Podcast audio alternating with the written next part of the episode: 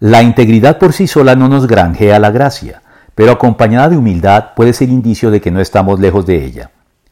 Ser íntegro o de una sola pieza es una de las finalidades prácticas de la vida cristiana, lo cual implica tener un carácter intachable, recordando que esto no significa, sin embargo, ser perfecto o ser alguien que nunca se equivoca o peca, meta irrealizable en las condiciones actuales de nuestra existencia en este mundo, por redimidos que nos encontremos ya en Cristo.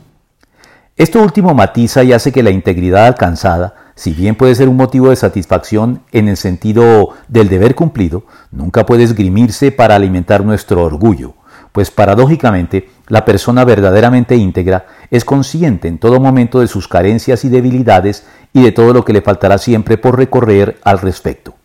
Por eso, la integridad en todos los casos viene o debería venir acompañada de un modo natural por la humildad que impide que la integridad se nos suba a la cabeza y lleve a que la persona en cuestión se desvincule de algún modo de Dios y se sienta ya autosuficiente en este particular. Por eso, a la par con la integridad, en la Biblia se nos exhorta continuamente también a la humildad.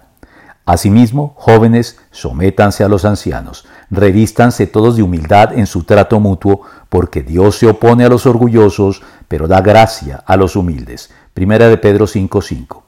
Una humildad que garantice que nunca dejemos de depender y de tener acceso agradecidos a la gracia que Dios nos dispensa en todo momento y que es la que nos sostiene, manteniéndonos en pie y en movimiento continuo hacia la meta final que se encuentra más allá de esta vida.